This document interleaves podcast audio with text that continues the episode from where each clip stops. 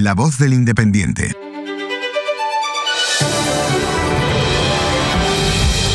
Falta poco para las 8 de la mañana, a las 7 en Canarias. Buenos días, Mar Barrera. Buenos días, Juanma Ortega. Gracias por escucharnos, lo digo de verdad, a todos, y por darle ese botoncito que pone seguir. Y a esa campanita de aviso, así podemos enviarte este despertador cada mañana.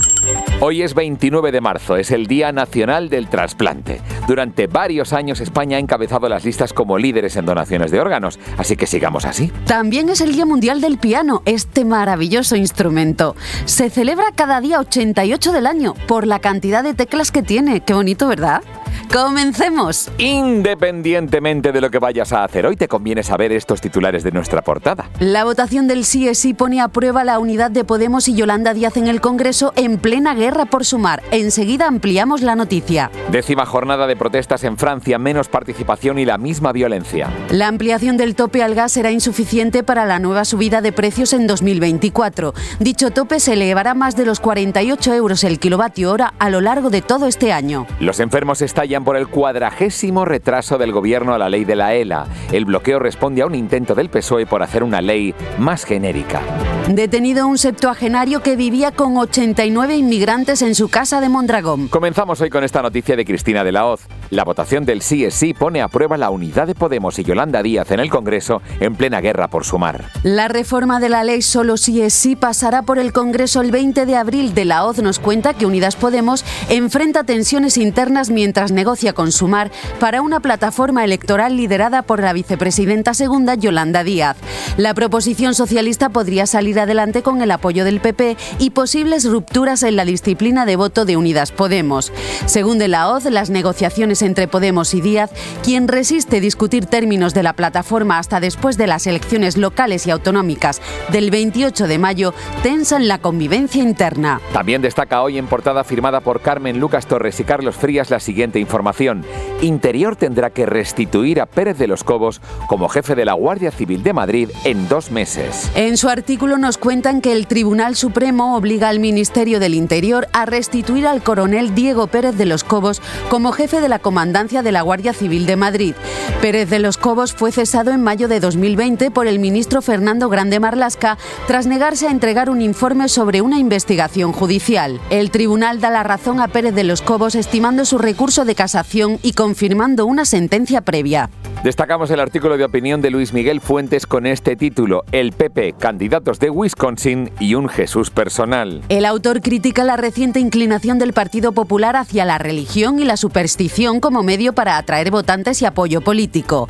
En su artículo menciona cómo líderes del PP, como Feijó, Ayuso y Almeida, buscan el respaldo de figuras religiosas, incluida una líder evangélica en Madrid. Fuentes sugiere que el Partido Popular no debería confiar en tácticas religiosas baratas y en cambio enfocarse en el progreso político y social. Recordamos ese Personal Jesus de Depeche Mode. Nuestro director Casimiro García Abadillo recomienda hoy una información de Marta Gracia con este titular. La falta de remuneración de los depósitos obliga a los españoles a pasar su dinero a fondos de inversión. En su artículo Marta Gracia nos cuenta que el Banco de España asegura que los bancos remunerarán los depósitos eventualmente, pero no proporciona una fecha específica. Actualmente los españoles invierten en fondos de inversión buscando rentabilidad.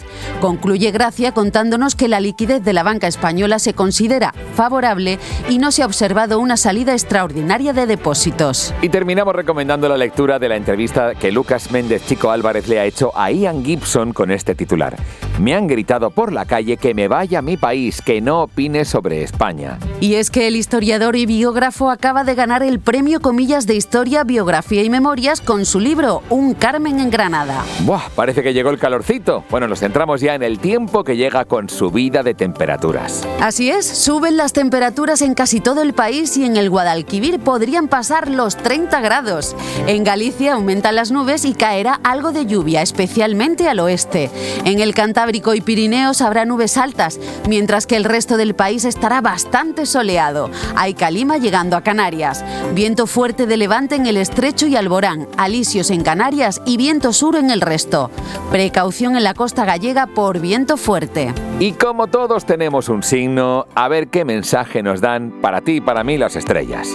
Aries. Hoy encontrarás la inspiración en lugares inesperados. Mantén la mente abierta. Tauro. La paciencia será clave para superar obstáculos. Confía en ti. Géminis. Sorpresas emocionantes llegarán a tu vida social. Disfruta el momento. Cáncer. Una oportunidad laboral se presentará. No temas tomar riesgos. Leo. Un viejo amigo volverá a tu vida. Recupera esos lazos perdidos. Virgo. Cultiva la gratitud y te sentirás más feliz con lo que tienes. Libra. Escucha tus intuiciones para tomar decisiones importantes. Confía en ti. Escorpio. Enfrenta tus miedos y verás cómo se desvanecen. Sagitario. La suerte está de tu lado. Aprovecha las oportunidades. Capricornio. Dedica tiempo a la familia. Esas conexiones fortalecerán tu espíritu. Acuario. Un acto de generosidad traerá recompensas inesperadas. Piscis. La creatividad florece. Exprésate y deja que tu imaginación brille. Recuerda que lo que hagas hoy puede influir en todos tus mañanas. No te quedes en la ignorancia. Si le das al botón de seguir, mañana tendrás tu dosis de información fresca y novedosa. Y si te ha gustado, esperamos tu valoración 5 estrellas. Hasta mañana, Juanma Ortega. Hasta mañana, Mar Barrera. Todas las noticias ampliadas en elindependiente.com. Puedes escuchar todos los podcasts del Independiente en Spotify, iVoox y en todas las plataformas de podcast. Síguenos en redes sociales y en elindependiente.com.